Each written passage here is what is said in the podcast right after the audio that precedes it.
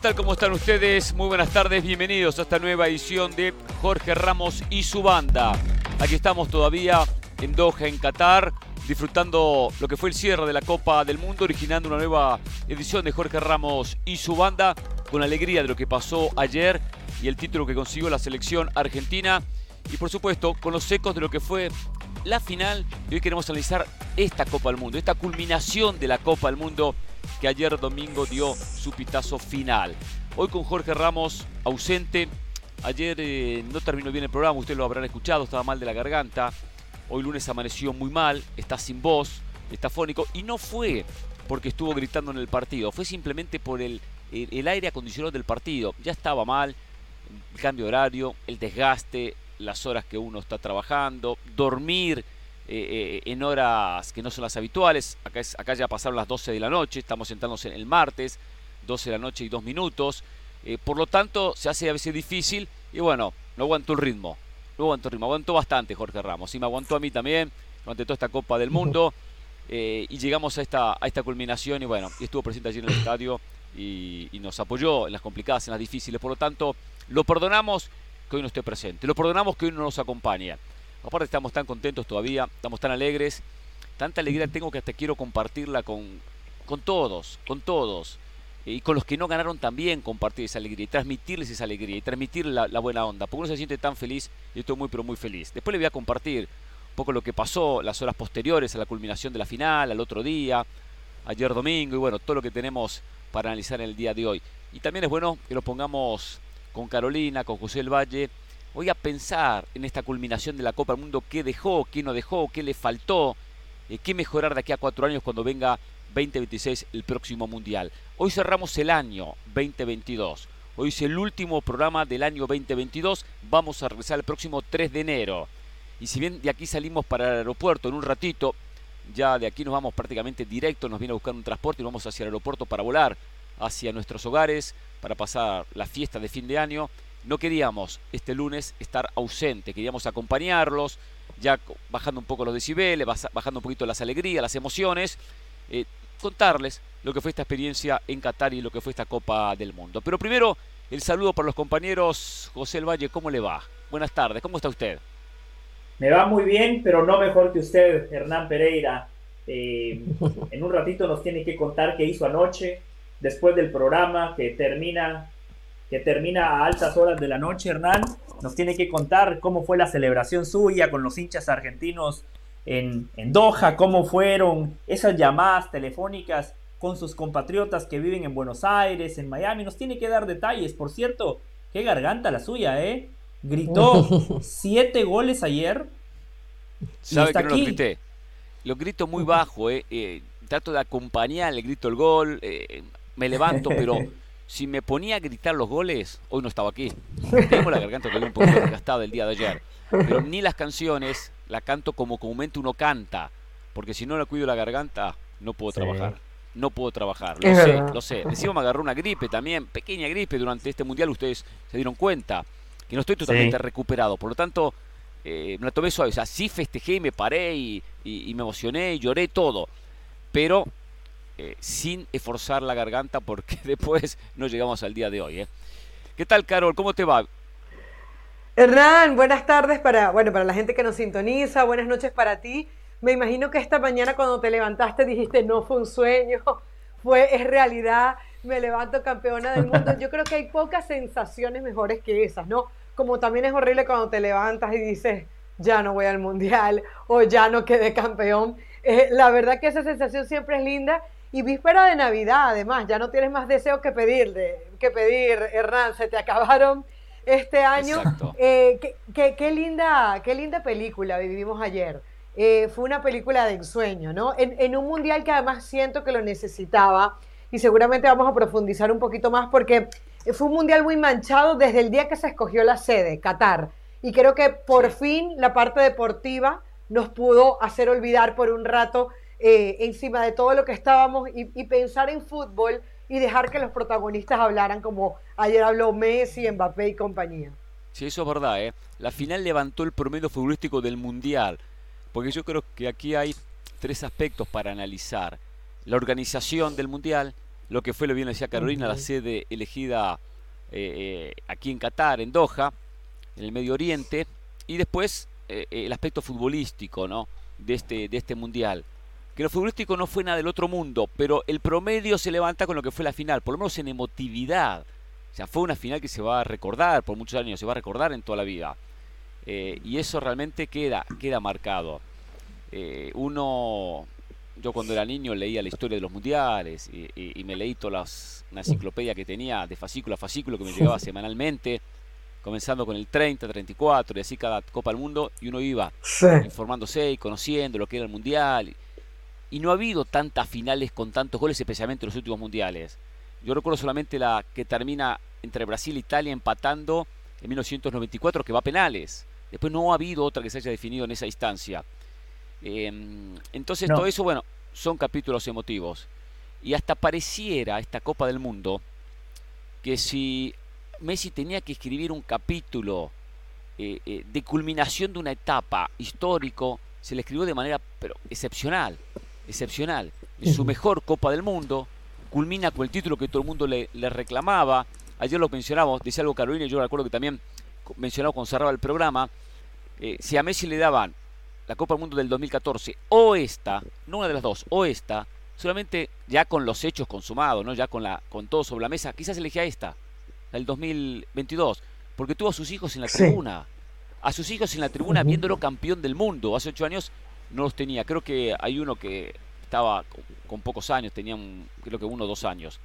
Entonces, se da algo, algo ideal. Y después, eh, justo iba caminando con Martín eh, Einstein después del partido, íbamos hacia, hacia el metro ayer, que fue una locura, ¿eh? regresarlos al apartamento. Y decía, es una película de Hollywood. El final que tiene, parece esas, esas películas de, de, de Rocky que, está ganando la pelea y que, lo, y que lo noquean y parece que lo va a perder y que bla. O sea, tuvo todos los ingredientes de emotividad al máximo. Con el 2 a 0, con el 2 a 2, con el 3 a 2 en largo, con el 3 a 3 y después los, los penales. ¿Saben una cosa de los penales? Eh, que muchas veces esto, esto se, se, confunde y hasta qué difícil que marcar una línea, ¿no? No sé si después se enteraron. Con, con las horas uno fue leyendo, uno fue eh, viendo información, quise ver los goles y los vi de nuevo en el día de ayer. Dicen que antes de los penales, y no sé si ustedes lo vieron en televisión, porque a mí me lo contó casualmente Martín, dice que el Dibu Martínez mira la tribuna y les dice, tranquilos, estoy yo, tranquilos, estoy yo. O sea, el gran del Dibu Martínez es impresionante. Sufre de confianza. Totalmente. No, no lo vimos en la, en la transmisión, no lo mostraron. No, no se vio. Claro, decía, así, en el arco, tranquilos, estoy yo. En el arco, tranquilos, estoy yo. Así antes del primer lanzamiento en los tiros del manchón penal. Eh, que agrande, que muchas veces, yo no soy un tipo agrandado, aunque a veces yo sé que suena un poco pedante, como algunos, y sé que el argentino suena agrandado, que el otro lo hablamos, muchos cuando ganan se sienten agrandados, pero qué importante que el agrande sea confianza, porque tampoco me gusta eh, el futbolista que llega con temor, con, con miedo, él se agranda porque confía en el mismo. Y es una grande que, que, yo sé que no cae bien, ¿eh? Yo sé que no cae bien, ¿eh? Recuerdo lo que pasó con Colombia en aquella Copa América. Pero es una grande que a su vez a lo potencia. Se siente muy seguro de sí Muy seguro. Es muy difícil ir a definir una Copa del Mundo y decirle a la gente, tranquilos, que estoy yo, tranquilo que estoy yo. O sea, eh, pero me gustan los futbolistas agrandados. Hay un límite, no hay que pasarlo. Hay que pasarlo, hay que saber dónde queda ese límite. Pero eso es importante, el carácter, estar agrandado, estar seguro de uno mismo. Y esta fue una selección con carácter, la selección argentina. Bueno, es que si algo tiene el futbolista argentino es eso, Hernán, carácter, ¿no? En líneas generales. Eso al jugador argentino nunca le ha faltado. Es más, siempre uno destaca los intangibles, la capacidad de respuesta, la capacidad de agrandarse en la adversidad. Porque en las buenas todos nos agrandamos. Cuando las cosas vienen bien, todos nos agrandamos, pero el futbolista argentino, y lo demostró contra Países Bajos, lo demuestra nuevamente en la final de ayer, que cuando recibió los golpes siempre se paró. Y yo le quería decir algo, lo del Dibu Martínez es también su personalidad.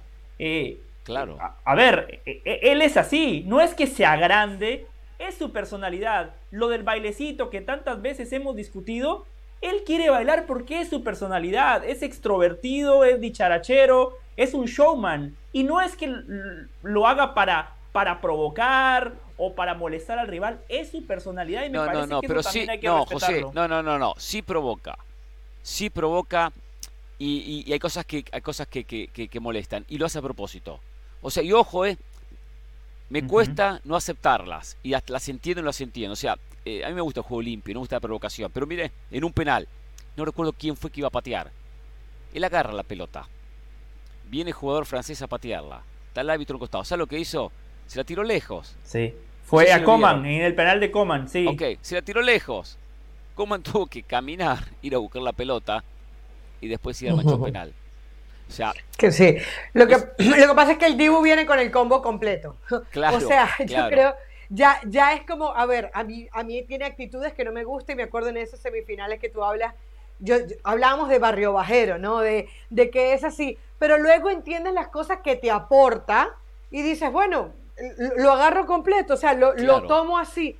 No es un ejemplo a seguir desde todo punto de vista, pero es rescatable lo que tú hablas de la confianza, Hernán. Porque, sobre todo porque no es una confianza que es de la boca para afuera. Hay muchos que tienen confianza de la boca para afuera. No, él se la cree y lo ejecuta, porque después de que le hace eso a Coman, llega y le tapa un penalti, que es el penalti que le permite a Messi y a, Montiel concretar en el cuarto tiro y, que, y hacer a, Argentina campeón del mundo. A mí, yo me quedo con eso que tú abrías eh, en, en el comentario del Dibu Martínez. A ver, hay cosas que no gusta, que caen mal. Es un jugador, y lo decíamos, es, e, es el portero del Aston Villa. E, es el portero que llegó como suplente de Armani, o se hablaba de Andrade en algún momento, de otro jugador, de quién era el sustituto del chiquito Romero, y llega Dibu Martínez, se lo cree, se apropia de la titularidad y se hace este, inamovible. Yo creo que esos tipos son importantes en el fútbol, no demasiados, pero, pero a veces los necesitas. Sí, yo lo quiero en mi equipo, ¿eh? Yo mi equipo lo quiero, aunque le criticaría algunos aspectos, algunos temas de los que veníamos hablando. Una cosa importante, dice Carol Aston Villa, eh, él tuvo la oportunidad, después no sé, son a veces rumores, dice un equipo más importante. Le dijo, me quiero quedar acá, para atajar. No quiero ir a, disputar el puesto con algún equipo donde de repente sea suplente. Quiero quedarme acá, quiero tener continuidad, porque quiero llegar bien al Mundial. Si no atajo mi equipo en el Mundial, puedo que no ataje o puede que ya llegue sin ritmo de competencia. Qué importante cuando se prioriza la selección. Que es algo que el argentino tiene muy, muy claro, ¿eh? El argentino muy presente.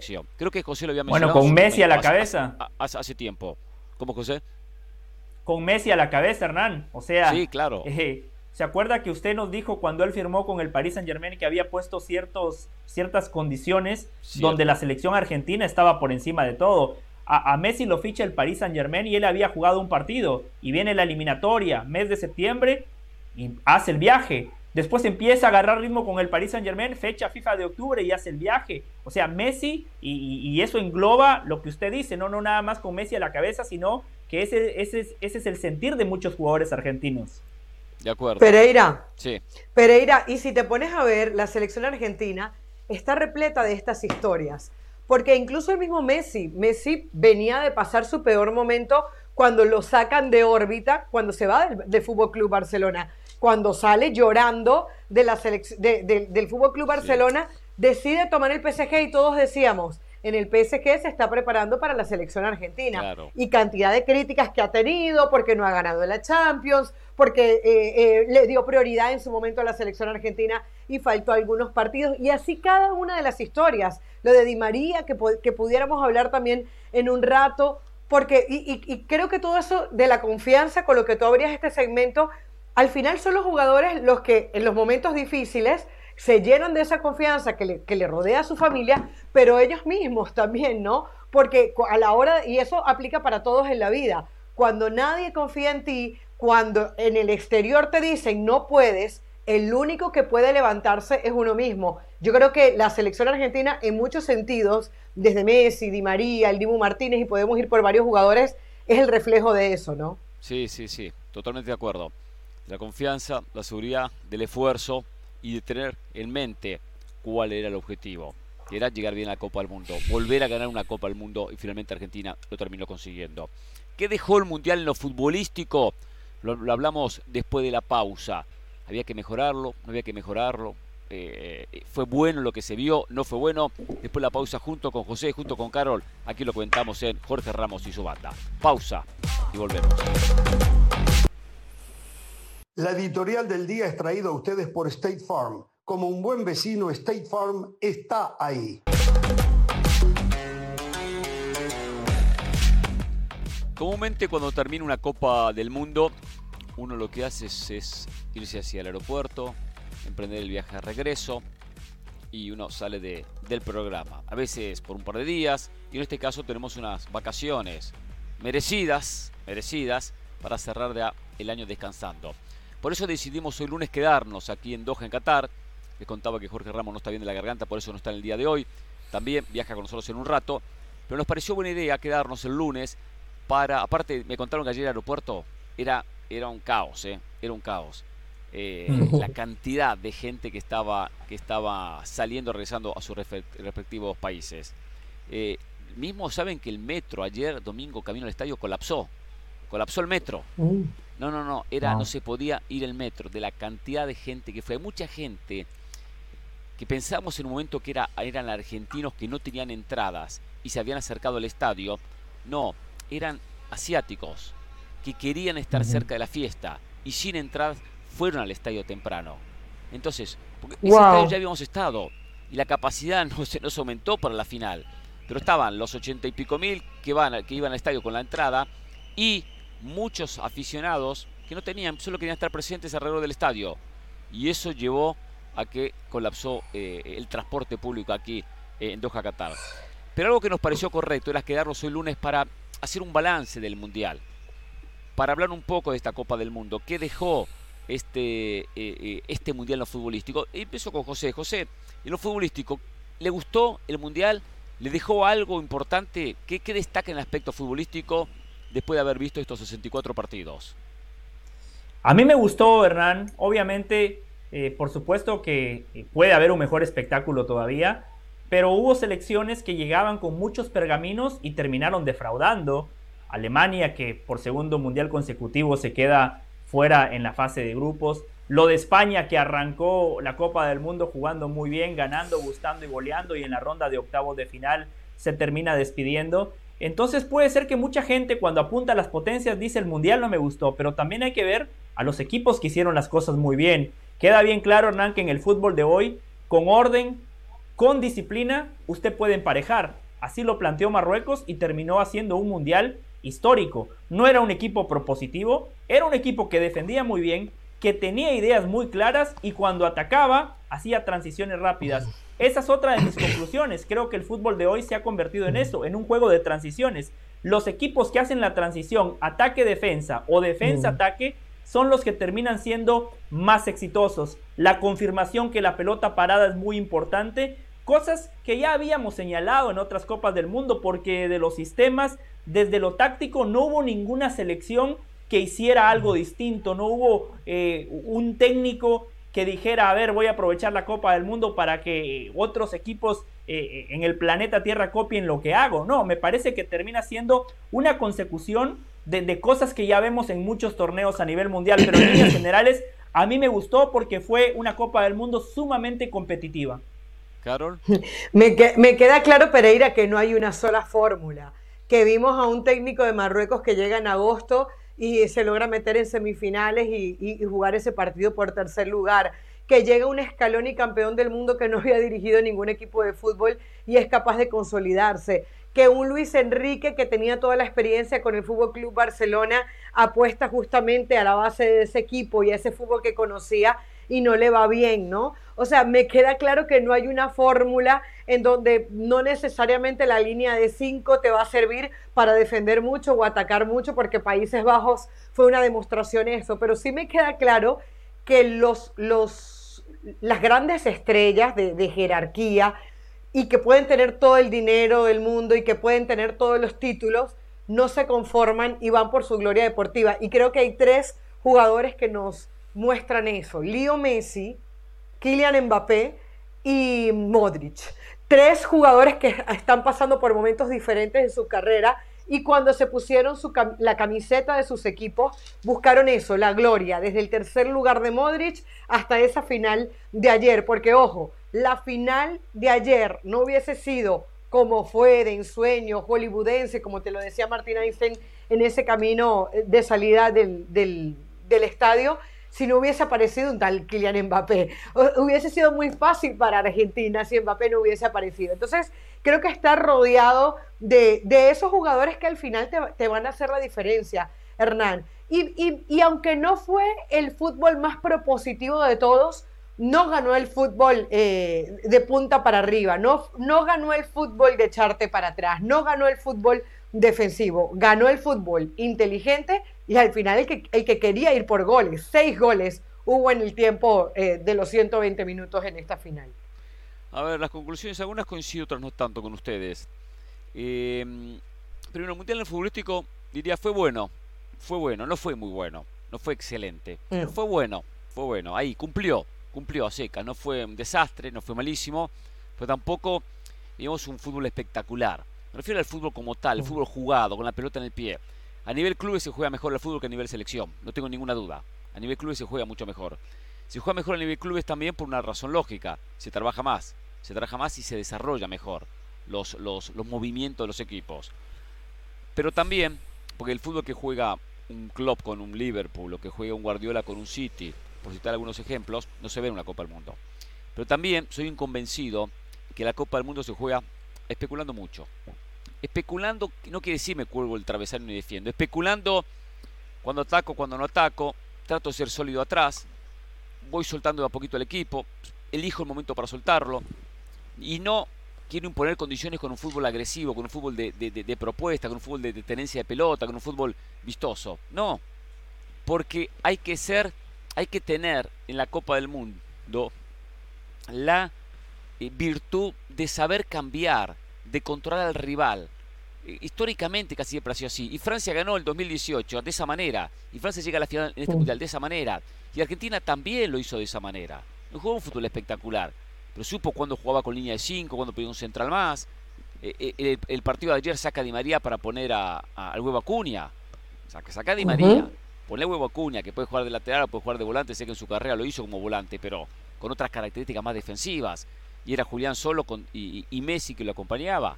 Entonces, ¿hay que jugar el Mundial así? Sí, hay que jugarlo así. A que no me hagan goles, a ser sólido atrás. Y cuando puedo, hago daño. Las selecciones que no variaron, que no variaron, que no tenían el plan B, que no se adaptaron al rival, quedaron eliminadas. Y quedaron eliminadas cuando podrían haber llegado más lejos. Una de ellas es España. Posesión, posesión, y no pudo marcar diferencias. Mm. Otra de ellas es Estados Unidos. Que Estados Unidos llegó a una buena instancia pero no tener un planteamiento táctico de especular, de manejar al Países Bajos de cierta manera, lo dejó expuesto. Van estudió cómo jugaba Estados Unidos y ahí fue donde terminó sacando diferencia. Eh, y Brasil también, ¿eh? Brasil no, más allá de que esta selección de Tite defendía, pero cuando tuvo que defender supo defender, no supo cuidar la diferencia. Por eso digo, hay que trabajar de esa manera, no es fácil, porque las selecciones llegan con poco trabajo, con pocos días previos, y eso a la larga eh, eh, termina pasando una factura. No se da, no se hace trabajo de cinco días y, juego, cinco días y juego, cinco días y juego, que se da en un club. Acá es, la primera ronda, eh, la mayoría jugaron los que clasificaron octavos, cuatro partidos en 12 días. Cuatro partidos en 12 días. Es muy complicado de esa manera armar un trabajo colectivo. Pero bueno, quiero también hablar un poco, no sé si quieren agregar algo cortito porque estamos cerca de la pausa, que me anuncian sobre esto. Quiero también hablar. Agregar, agregar, agregar, Hernán. Agregar solamente, no hubo una constante en el Mundial. Irán pierde su primer partido 6 a 1 y después termina eh, saliendo a flote. Costa Rica fue goleado 7 a 1 y, da la cara. Fue, fue un Mundial muy cambiante en ese sentido. Sí, sí. Pero cambiante. Mm, está bien, mejoraron la imagen. La pobre imagen de Irán la mejoró. La pobre imagen de Costa Rica la mejoró pero el balance no termina siendo bueno, ni para Irán ni para la propia selección de Costa, de Costa Rica. Lo comentamos después de la pausa. Empezamos con CONCACAF, después hablamos de CONMEBOL. ¿Qué dejó CONCACAF? ¿Qué aprendió en este mundial? Y mucho más tomando en cuenta que va a ser anfitrión de la próxima Copa del Mundo. ¿Qué tiene que mejorar?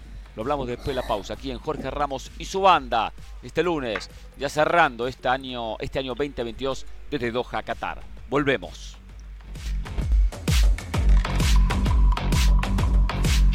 Más allá del juego hay algo en lo que todos vamos a coincidir. A todos nos gusta ganar. Por eso tienes que conocer los precios sorprendentemente bajos de seguro de auto de State Farm. Contacta a un agente llamando al 1-800 State Farm. Como un buen vecino, State Farm está ahí.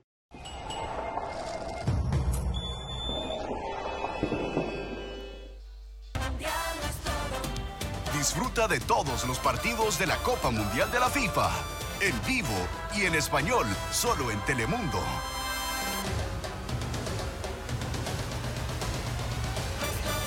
Mm, sí. Veamos algunos de los goles de la Copa del Mundo. Por ejemplo, algunos que destacamos. Este de Argentina contra México, el 1-0 gol de Lionel Messi, 64 minutos. un partido que no podía abrir Argentina y un muy buen zurdazo al lado del palo uno de los mejores goles de la Copa del Mundo. La zona 14. La zona 14. También este, José. Este fue un golazo, uno de mis favoritos. Neymar arranca la jugada, doble pared, en una baldosa, cómo se saca al arquero croata que fue una de las figuras del Mundial y define de manera fantástica. Minuto 105, Brasil lo ganaba 1 a 0. Golazo de Neymar. Miren la jugada, es que lo que me encanta es que él la inicia. Primera pared, claro. boom, otra pared, boom. Y después, la capacidad para sacarse al arquero en espacios reducidos. Neymar, la verdad que yo destaco lo que hizo Neymar porque para mí jugó con un tobillo. Para mí no estaba al 100% y el tipo lo dejó todo por su país. Otro gol, Carol, este. Golazo, ¿no?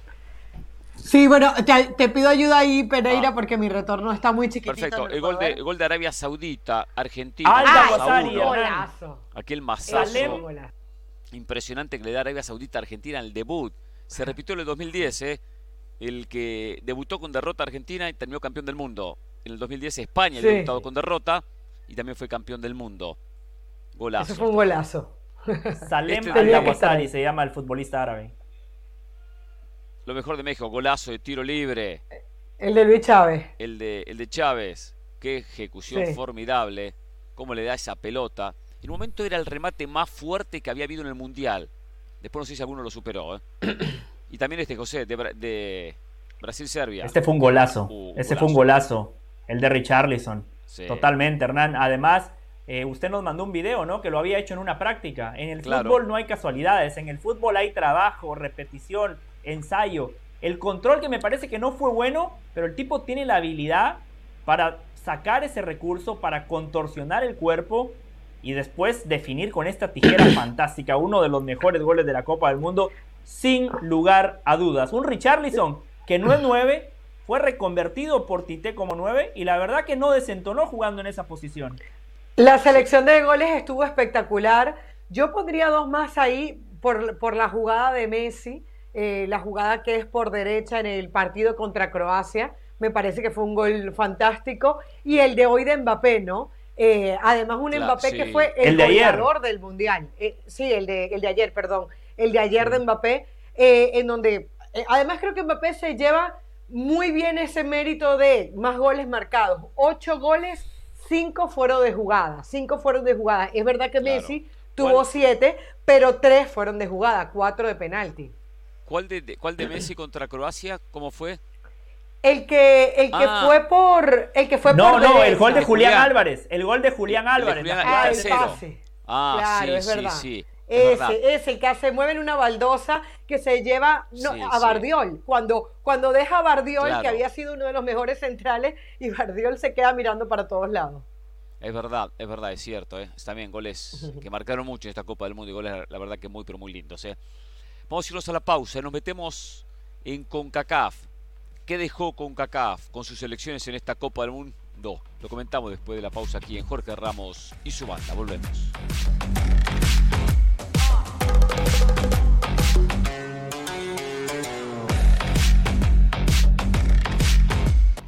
Volvemos tras la pausa aquí en Jorge Ramos y su banda. ¿eh? Y bueno, después de concluido la Copa del Mundo, hacer algunos balances. Y un balance le corresponde a CONCACAF que dejó el fútbol de CONCACAF las elecciones en esta Copa del Mundo.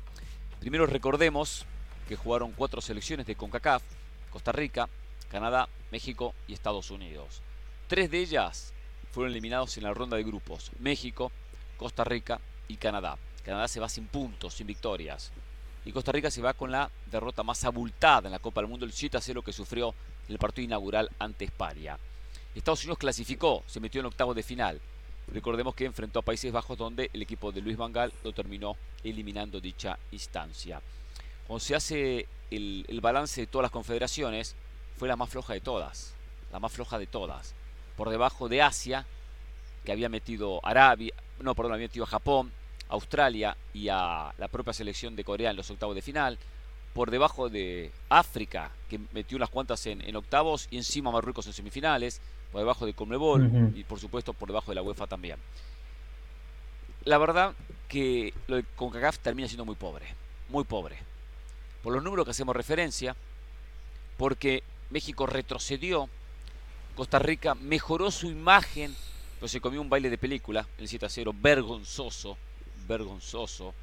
Le gana a Japón, por lo menos se va con un triunfo, pero muy poco, nos agarramos de muy poco. Y pierde con Alemania, aunque hace partido, hasta por minutos se estaba clasificando. El balance con CAF no es positivo. Esperaba más de, Canadá, que se va sin puntos en ese grupo. Uno dice, uh, qué difícil, decía uno. Le toca a Croacia, le toca a Bélgica. A Marruecos también. Le tocó Croacia y le tocó Bélgica. Y clasificó. Y llegó lejos. Canadá nada. De México esperaba más. Por lo menos llegar a octavos de final. Cruzarse con Francia.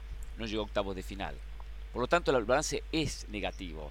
Estados Unidos sacó la cara y cumplió primera ronda. Y cumplió muy bien. Más allá que ganó un solo partido porque le hizo un gran partido a Gales, que lo empató. Hizo un gran partido a Inglaterra. De los, de los cuatro es el que más habría que destacar por el nivel del rival y juega un buen partido con Irán, aunque sufre y lo gana sobre lo gana pidiendo la hora. Lo gana bien, pero pidiendo la hora. Donde pierde un poco más de crédito Estados Unidos a esa muy buena primera ronda que en el partido con Países Bajos no compitió. No compitió. Le ganó muy claro el conjunto de, de Luis Vangal. Por lo tanto, el balance de CONCACAF es negativo. No es bueno. Uno tendría que resumirlo es en más de lo mismo. Y de repente hasta por debajo. Porque México a veces con, la, con Estados Unidos acompañaban los octavos de final. En aquel 2014 se mete Costa Rica, se mete México, después Costa Rica llega a cuartos y ahora solamente uno logró clasificar. Es para que la CONCACAF haga un análisis, una evaluación y sepa que tiene que mejorar. Porque para el próximo mundial, que después entraremos en su momento en el tema, van a ir estas elecciones, seguramente clasificará Costa Rica, ya las otras tres están, pero tiene que clasificar otras, que están por debajo y las sabemos futbolísticamente porque a veces hay, hay, selecciones que no van al Mundial, no sabemos que van a competir. Italia no va al Mundial, pero va a representar bien a la UEFA. O Colombia, Chile no fueron al Mundial, pero van a representar bien a Conmebol. Pero las que están por debajo, que no han llegado, en lo futbolístico también están por debajo. En la tabla de posiciones en lo futbolístico hay que hablar de Jamaica, de Trinidad y Tobago, del Salvador, de, de Panamá. Ojo con eso. Tendrá que mejorar con CACAF. El balance de este mundial fue pobre de CONCACAF. Muy pobre. José, ¿coincide? Por supuesto que coincido. Eh, me parece que eh, su opinión y los hechos, las estadísticas y el fútbol de los equipos de la CONCACAF son elocuentes. Eh, queda claro que una Copa del Mundo es un animal distinto. Canadá había hecho una gran eliminatoria, pero le pesó, le pesó la Copa del Mundo porque en un torneo tan corto hay que ser contundente. Y ese primer partido de Canadá fue quizás el mejor partido de una selección de CONCACAF en el Mundial de Qatar. El partido que le hicieron a Bélgica era por nota, con posesión, generando, neutralizando a los futbolistas belgas, pero no la metieron. Bélgica tuvo uno y gol, se acabó. Contra Croacia sí retrocedieron. O sea, Croacia les pegó un baile y Canadá arrancó bien. 20 minutos buenos. Después se comieron un baile y contra Marruecos, bueno, de hecho Canadá es la primera selección eliminada de la CONCACAF. Lo de Costa Rica, es normal que Costa Rica quede eliminada en fase de grupos. Me parece que ese es el techo de Costa Rica. No es normal que se coma a 7 contra España. Creo que ese resultado nadie lo tenía en la quiniela. Eh, yo pensé que Costa Rica iba a competir de mejor manera porque si algo mostró Luis Fernando Suárez es que es un técnico que sabe trabar los partidos. Costa Rica se termina clasificando a la Copa del Mundo por su defensa y por Keylor Navas. Esa defensa contra España no apareció. Después, como usted bien comentaba, le ganaron a Japón, pero desde lo futbolístico no fue un gran partido de Costa Rica. Es más, Japón fue más, pero al final de cuentas la Copa del Mundo es de eso, ¿no? De maximizar los momentos. Y me parece que el mejor partido de Costa Rica termina siendo contra Alemania, donde defendió bien pero tampoco renunció a atacar. O sea, Costa Rica defendía, pero cuando tenía la pelota buscaba cómo lastimar al rival. Lo de Estados Unidos es la única selección que termina sacando la cara, porque contra Inglaterra, el rival más complicado de su grupo, fue un partido muy bueno de los estadounidenses. Eh, contra Irán, el partido que tenían que ganar, lo ganaron. Ya después, en los 15, 20 minutos, sí, retrocedieron, defendieron y supieron sufrir. Y después está el partido contra País de Gales, ¿no? Que fue el primero. Algún día, quiero que hable Carolina, ¿eh? eh recuérdeme que le cuente la anécdota del partido de Estados Unidos-Irán. Le voy a contar ese así punto en estos días. ¿eh? A un día le quiero contarle aquí al aire lo que me pasó ese, ese partido. perfecto, perfecto, Hernán. O en otro programa o más adelante. Pero eh, digo para que usted me lo recuerde, porque yo después me olvido. ¿eh? Yo, yo se lo recuerdo, no se preocupe, memoria de elefante. Eh, pero en el balance Estados Unidos por lo menos cumple, no nos olvidemos que hace cuatro años no se clasificaron a la Copa del Mundo, era uno de los eh, equipos más jóvenes en Qatar y avanzar a la ronda de octavos de final no es mal, no es malo y encima ser eliminados por Países Bajos contra un técnico como Bangal, que por cierto fue Bangal el que ganó el partido, le dio un repaso a Greg Berhalter en esos 90 minutos y lo de México sí termina siendo eh, decepcionante me parece que México contra Polonia hizo un buen partido, pero le faltó generación en el último tercio. Contra Argentina yo no le reclamo nada al Tata. Es más, Hernán, yo lo ponía en mi tweet ayer, en la final. En los primeros 70 minutos, México le había hecho más partido a Argentina que Francia-Argentina. Eh, claro. y es cierto, ¿eh? yo no lo digo en broma. Y Croacia también, ¿eh? Hizo, mejor hizo más partido a México que Croacia. Claro, lo que pasa es que después te aparece Messi y te termina definiendo en los goles que recién eh, repasábamos en el segmento anterior. Pero sí, México había logrado algo que yo siempre lo valoré. Yo sé que el objetivo de México era trascender, llegar a la ronda de cuartos de final, pero había logrado algo que es difícil. Clasificar siempre a la ronda de octavos de final desde 1994 a la fecha, algo que solo Brasil había hecho. Potencias como Alemania, Italia, Argentina, España han tropezado en la fase de grupos y México parecía que podía dar el próximo paso y en este mundial termina retrocediendo. Muy pobre es el, calificativo que usted utilizó para describir a la CONCACAF. Yo coincido, me parece que es un buen calificativo. Yo, yo creo que fue la crónica de una muerte anunciada, ¿no? Porque realmente no era mucho más lo que esperábamos de, de esta CONCACAF. México todos nos basábamos en que era un equipo aguerrido, en que los mundiales se crecían, en que sabía cómo jugar este tipo de juegos, pero no en el fútbol del equipo mexicano, porque el proceso del Tata Martino había vivido un deterioro que al final fue lo que vimos en el Mundial de Fútbol. Eh, México no fue ni más ni menos de lo que nos había mostrado en este proceso. México estuvo más o menos a la altura en algunos partidos, en otros, eh, y, y al final careció de algo que habíamos hablado durante todas las eliminatorias, durante toda la Copa Oro, durante todos los partidos que fue la falta de gol, la falta de un definidor, la falta de alguien que pusiera la pelota adentro, que fue el tema de conversación de México durante todas estas eliminatorias y antes del Mundial, ¿no? ¿Quién va a ser el delantero? ¿Quién va a ser el 9? Va a ser Rogelio Funes Mori, Raúl Jiménez está para jugar, Henry Martin, un jugador del América, va a poder estar, bueno, México fue al final la conclusión de todo eso y se habla tanto de un quinto partido que ni siquiera hubo un cuarto partido. Fue un retroceso del equipo mexicano, como decía Del Valle hace un ratito. Estados Unidos eh, creo que nos dio más o menos hasta donde podíamos, no pasó eh, a ese otro nivel que hubiésemos esperado. No digo solamente por los cuartos de final, digo por, por el partido y cómo planta cara ante Países Bajos. Se ve muy, muy, muy superior, como lo decía Pereira, el equipo de Bangal, incluso eh, hubo un repaso, un repaso táctico eh, por parte de, de Bangal con respecto a Greg Berhalter, que además cerró de manera muy mala con esa polémica eh, entre Reina y, el mismo Greg Berhalter que nos hace pensar que no va a ser más el técnico. Lo de Costa Rica, decepcionante, porque si bien no iba a pasar, creo que un equipo que juega a defenderse no puede llevarse siete goles. Un equipo que juega a defenderse no solamente no se puede llevar siete goles, sino defender tan mal como lo hizo en ese primer partido. Y Canadá, aunque no pasó y fue el primer eliminado, yo siento que Canadá nos dio más de lo que de repente esperábamos. Por más que hayamos, visto las eliminatorias y, había sido relativamente bueno, eh, lo de Canadá no, no, no creo que esperábamos mucho más. Y a la postre vimos que se enfrentó con el tercero y cuarto del Mundial, Croacia y Marruecos. Creo que en Canadá puede haber más esperanza que, por ejemplo, Costa Rica. Tú comentabas que en general esperabas esto de CONCACAF lo que pasó. Sí. No, sí, sí, sí, sí. Yo esperaba un poquito más. No, De México esperaba Pero- un poquito pero- más. México no, no, no, no puede ser que no le gane a Polonia. Canadá no puede ser que se vaya sin puntos. No puede ser que Costa Rica se coma siete goles. O sea, no, yo esperaba más de CONCACAF. Entiendo que no bueno. ni vendo humo ni tampoco esperaba que llegara a cuarto de final. Pero, pero Sí. México dejó una imagen pobre y, y contra, contra Polonia, de haber ganado ese partido hubiese clasificado. O sea, y México hay, hay que Sí. exigirle que clasifique. Yo esperaba que clasificara. No, no que le ganara a Francia, porque supuestamente se daba el cruce con Francia. De Canadá Sí. esperaba que por lo menos sumara algún punto. Algún punto, no suma un solo punto en el Mundial. Lo que pasa Sí, es que no podemos pero- ser conformistas, ¿eh? Y entonces Aunque- esperábamos aunque que Costa Rica se comiera siete. Eso esperaba Carolina, que Costa Rica se comiera No, no, siete. no, no, no, no, evidentemente, derrota del eh, evidentemente, como dice Del Valle, las goleadas no se planifican.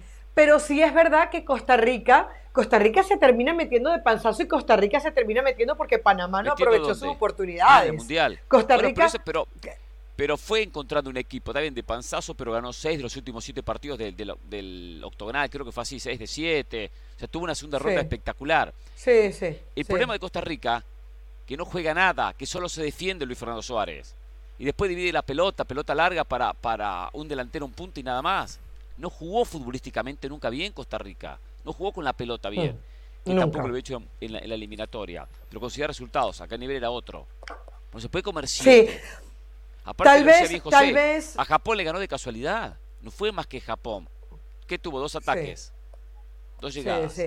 Tal vez lo esperado fue, a ver, tal vez esa crónica de la muerte anunciada que yo hablo es a nivel de resultado final, ¿no? Una- no, no una gran sorpresa, pero evidentemente siete goles no, no esperabas que le metieran a Costa Rica o, o que México no metiera un poquito más las manos, pero al final lo que siento es que cada equipo murió de alguna manera de la manera que esperábamos o, o de la manera que lo De venía Canadá. mostrando, de, de- de lo que De esperábamos había que de la falta de más. De Canadá teníamos que exigir más. Si Canadá había sido la mejor, eli- la mejor selección en la eliminatoria, la mejor selección, y no con una selección de futbolistas canadi- canadienses, perdón, que, que aparecen de la MLS o de la Liga Canadiense. Jugadores que están en Europa, algunos de ellos como Alfonso Davis, como el otro Davis, eh, eh, Jonathan Davis, Jonathan Este, Davis. pero había que exigirle un poquito más. Y se va sin Pero, pero Pereira, ¿a ti no te parece que Canadá desde las formas no, no desentonó? Yo entiendo que tú querías por lo menos aunque fuese un punto, pero yo con Canadá no me no fui, a pesar de que fue ¿eh? la primera eliminada. A mí me ratito, pareció, ¿eh? Mundial no es de me, forma. me pareció decoroso. de resultados. Me parece decoroso. Bueno, yo, yo hablo de las O sea, formas también. Sí, pero la forma, ¿qué, qué, ¿cuál fueron las formas de, Cana- de Canadá? Hacerle partido a Bélgica. Bueno, ese partido contra Bélgica. Bélgica ese hizo partido a partido Bélgica, y nos sorprendió a todos, ¿no es cierto? Porque Claro. José hablaba de Bélgica como que la gran selección, hablaba y la ponía como campeona del mundo. Pero Bélgica no pasó de la ronda. Jamás dije eso. No pasó la ronda. Bueno, como europea usted la ponía como campeona del mundo seguramente. Y su, su campeona Tampoco tercera. dije eso. Eh, y no pasó de ronda Bélgica. O sea que esa victoria de Bélgica, que primero decíamos bien por Canadá que le hizo partido, al fin y al cabo nos mostró una Bueno. realidad, que Bélgica estaba mal. Yo también esperaba más de Canadá, pero Carolina dijo algo muy interesante. Yo esperaba más de Canadá antes de que arrancara la Copa del Mundo, por supuesto, pero bien lo dijo Caro. Le tocó un grupo donde estaban Marruecos y Croacia. En el papel no teníamos a Marruecos y a- y a Croacia, pero Marruecos defendió muy bien, tuvo una gran virtud, defendió ¿Y por qué muy no bien en muy bien fase de Canadá? Ah, no, y por- Canadá no puede defender muy bien. Si mañana, se- mañana No, se pero- enfrentan, mira, en, en dos meses se enfrentan en 180 minutos. En dos partidos. O cancha neutral, Sí. Canadá con Marruecos. ¿Hay una diferencia a favor de, de- de Marruecos? ¿Ponemos plata a favor de Marruecos? Yo no la pongo. No, Canadá no, no, puede ganar. Pero hoy viendo lo que hizo No. Marruecos, te das cuenta todo, el- todo lo que tiene como equipo. A ver, o sea, No, no, si vamos a contar excelente que mundial, pero ¿qué tiene como si equipo? vamos a- Excelente bueno, pero si mundial, vamos a- pero quiero, bueno, quiero, que lo, quiero que lo reafirme en la próxima Copa Africana de Naciones. hab- hablemos del portero Bono, hablemos del lateral derecho No, Hakimi, que hablemos del número 5. O sea, si vamos a No, hablar. Amrabat, qué- qué está jugador, ¿eh? Am- Amrabat, exactamente. O sea, Si para usted vamos a Marruecos hablar- ahora que la, la- la gran potencia africana, africana dije. Lo que, lo que pasa es que tú acabas de. tú- fíjate, yo, yo voy a juzgar a Marruecos No, ¿me puede de la misma no? manera que tú estás juzgando a Bélgica. Tú dijiste, después Bélgica nos demostró que era un equipo muy malo. Bueno, yo ahora creo Sí. que Marruecos nos, de- nos demostró que era un muy buen equipo de No, que fútbol, tuvo un que excelente dejó afuera mundial. Portugal, que deja de tuvo un excelente España. mundial Marruecos. Yo le aplaudo lo que hizo Marruecos. Ajá. Pero entonces ahora ustedes a Marruecos ya lo ponen po- en un escalón por encima de lo que de lo que ha sido históricamente. De Canadá sí, de Canadá sí. No, no, Canadá, no, no estoy hablando de Marruecos. Pero en el contexto de Canadá, es que estamos hablando de Marruecos en el de- de contexto de, Canadá. de Canadá. el, cont- el contexto Claro. africano, está bien. Ahora para ustedes la, lle- la llevan para Canadá.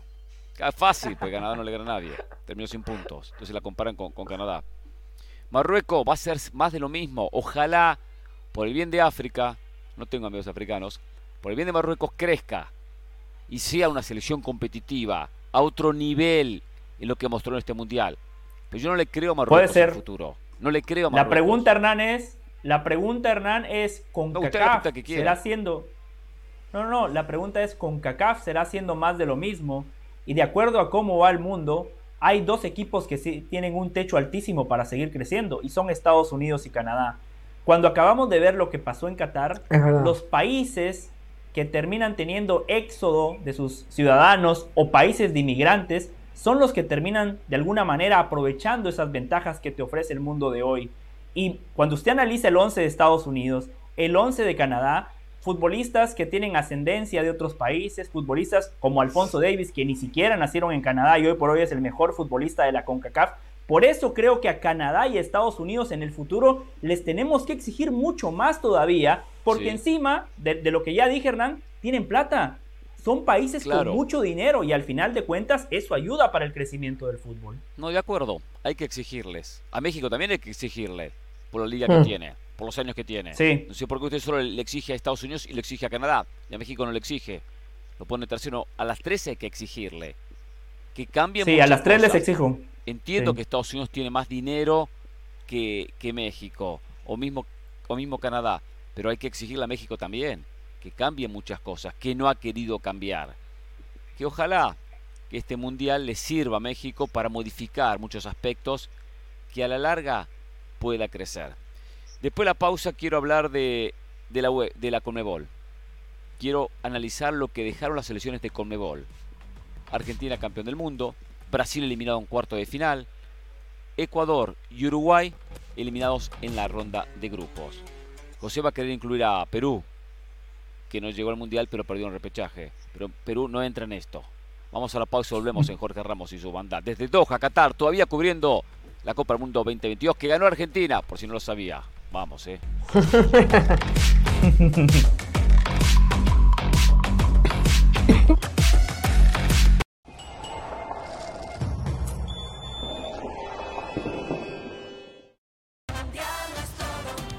Disfruta de todos los partidos de la Copa Mundial de la FIFA, en vivo y en español, solo en Telemundo.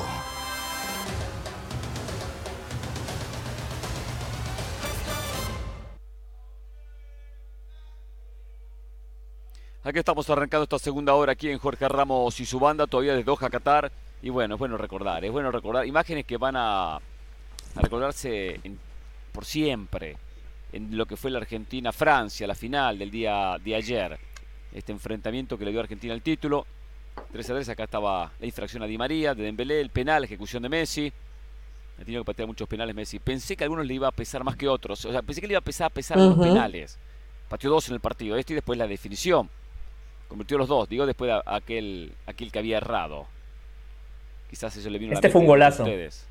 Recuerdo una pregunta Este de Carlos, si tenían que patear los otros. Esta es una gran jugada colectiva, es muy buena jugada, ¿eh? Sí. En velocidad, todo a primer toque, transición, precisión, notable definición de Di María. Pero mire el movimiento de Julián Álvarez. Mire dónde está Julián Álvarez. Es Julián Álvarez el que habita McAllister. Lo lógico sería McAllister a Julián Álvarez, ¿no? La ocupación de espacios, muy buena transición de Argentina y la definición de Di María, ¿eh? Que qué bueno que tuvo su revancha. Sí, sí. Fue linda esa jugada, porque es la pérdida de Upamecano y la da en el contragolpe de, de Messi, Julián Álvarez, McAllister y, y ya el gol. Eh, la, la verdad que, que fue un partido con todos los ingredientes, con penaltis, con lindos goles, y ahí está el de Kylian Mbappé, que los metía de nuevo en el partido. En esa jugada me pregunto dónde estaba el Cuti Romero. Porque también está cubriendo la zona del Cuti Romero. En lo que fue Mm, eh. el- la infracción. En el estadio Sí, fue- ayer me perdí un poquito unos movimientos. Esto es un golazo. Golazo de Mbappé. Sí. No, no, espectacular. Qué jugada. La pared y después cómo posiciona el cuerpo y le pega con el empeine cruzándole el remate al Dibu Martínez. 2 a 2. Parecía un partido cerca de definirse y Francia que se metía en la final. Esta es una jugada. Ahí, ahí, ahí Francia estaba para el tercero. Eh, eh, o sea, lo que pedía ahí Argentina en ese momento era que el partido se terminara y se fuese a tiempo extra para que salieran del shock. Estaba mejor anímicamente, mejor físicamente. Argentina con el golpe, sí, Argentina tenía que esperar ahí, llevarlo a la larga. Eh. Aquí Yori sacando la pelota, el remate de Lautaro. Que Lautaro marcó un gol importante en, los penales, pero no pudo marcar en, los partidos. Digo, en los penales contra Países Bajos, ¿eh? Sí, y aquí está el penal. Acá está la infracción, la, mano de, Montiel. Sí, antes el gol de Messi. Y la ejecución de Mbappé, formidable. De Mbappé. Mbappé, eh. Mbappé si, si hablamos de Argentina, era el malo de la película que tú necesitabas, que se los hablabas hace un ratito, ¿no? Porque, porque sin Mbappé no, no había la final que vivimos. Sin Mbappé y, y, su frialdad para marcar los penaltis, Argentina no hubiese sufrido lo que sufrió. Sin Mbappé y ese segundo gol maravilloso, no había historia. Mbappé mantuvo a Francia todo el tiempo metido en el partido. Totalmente, totalmente. La verdad que es un jugador que no había parecido.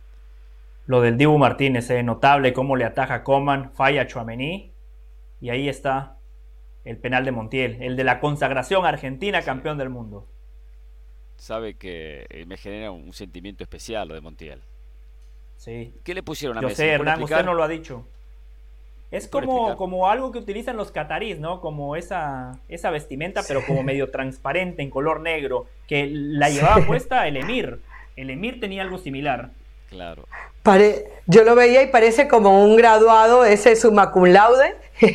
Entonces, como si no fuera suficiente la imagen de Messi alzando la copa, le pusieron la capa esa y se veía como el, como el supremo, ¿no? Como, como el más grande de todos. Qué, qué importante, y te lo decía yo ayer, Pereira, cuando tú decías, bueno, nos vamos a perder algunos, algunas cosas que uno como analista quiere, y yo te decía, Pereira, pero si ves levantar la copa Messi, eso no te lo quita nadie. Mire, yo, yo mm. digo siempre que hay un cuando... ¿Perdona? Si no, ¿qué, qué, es lo que yo había dicho? Ni me acuerdo. Ah, que tú, que tú habías dicho que el no ver el partido, el partido en una pantalla, en verlo eh, en el estadio, te iba a quitar ciertas cosas, te ibas ah, a perder algunos detalles. Y yo te decía, pero vas a tener a Messi alzando la copa eh, en este Mundial de Fútbol y eso no te lo va a quitar nadie. Y la verdad que te quedaste afortunadamente con esa, con esa imagen, Hernán. Hernán, pero yo lo que te decía era del tema de... Mm, ya, se me pasó entre, entre tanta cosa. Pero bueno, básicamente eso, ¿no? Que, que, Tranquila, Caro, cinco semanas seguidas trabajando, la entiendo.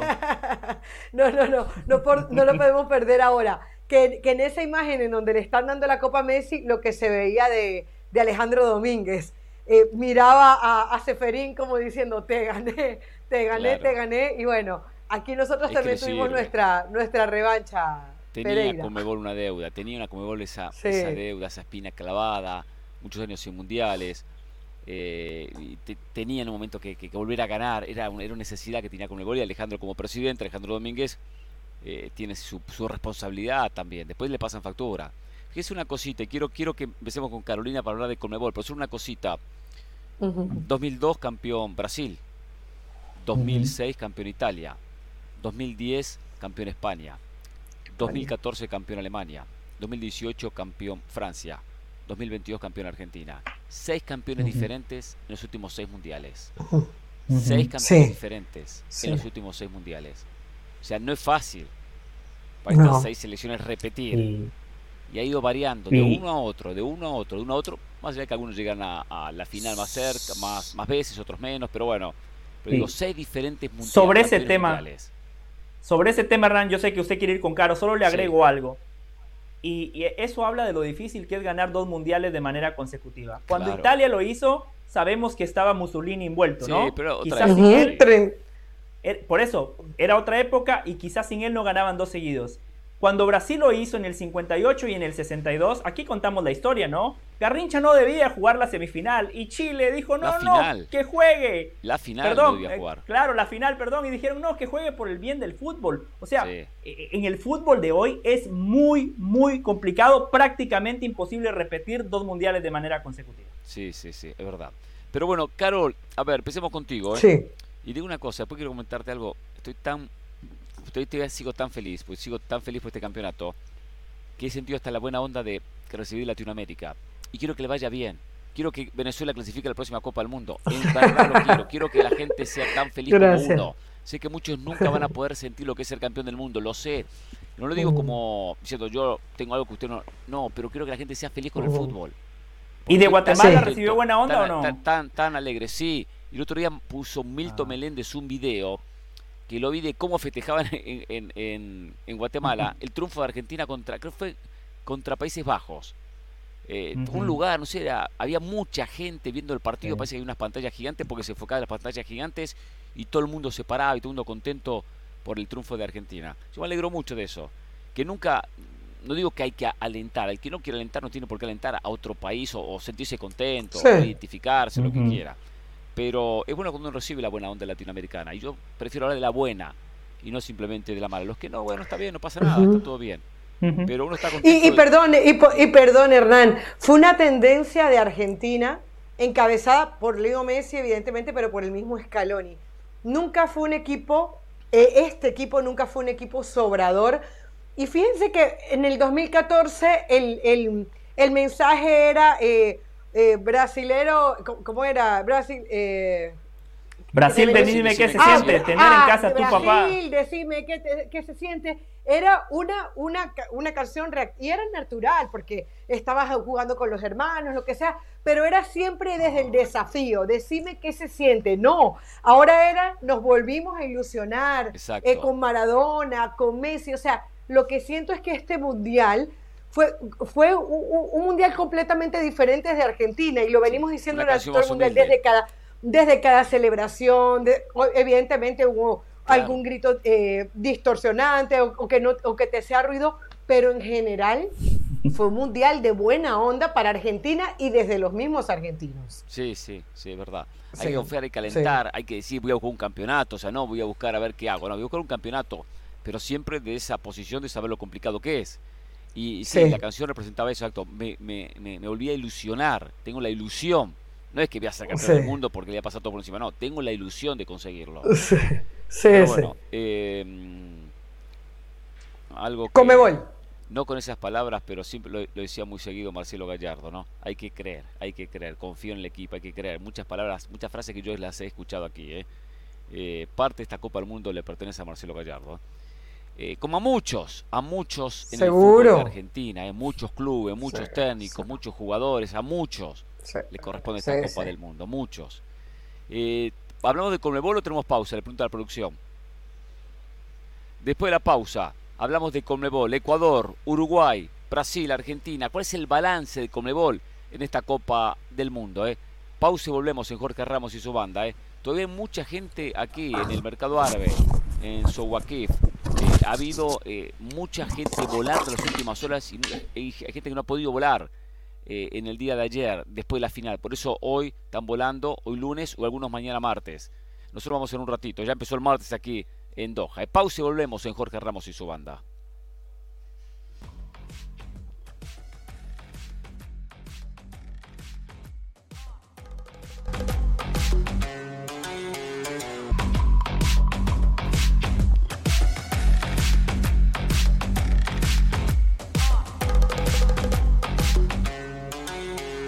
Imágenes de Doha, Qatar. Habrá también en algún programa que hablar de Doha, de los cataríes, de lo que ha sido eh, la Copa del Mundo del 2022 y también las sensaciones que a uno le deja eh, este pueblo árabe, este pueblo eh, asiático y la organización de esta Copa del Mundo lo que, lo que dejó, ¿no? Un país muy armado para, para el Mundial. En organización fue espectacular. En organización fue espectacular. No ha habido uno tan bien organizado como este.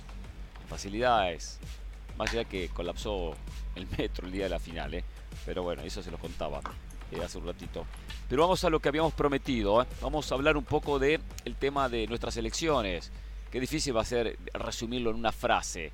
lo de, lo de Conmebol.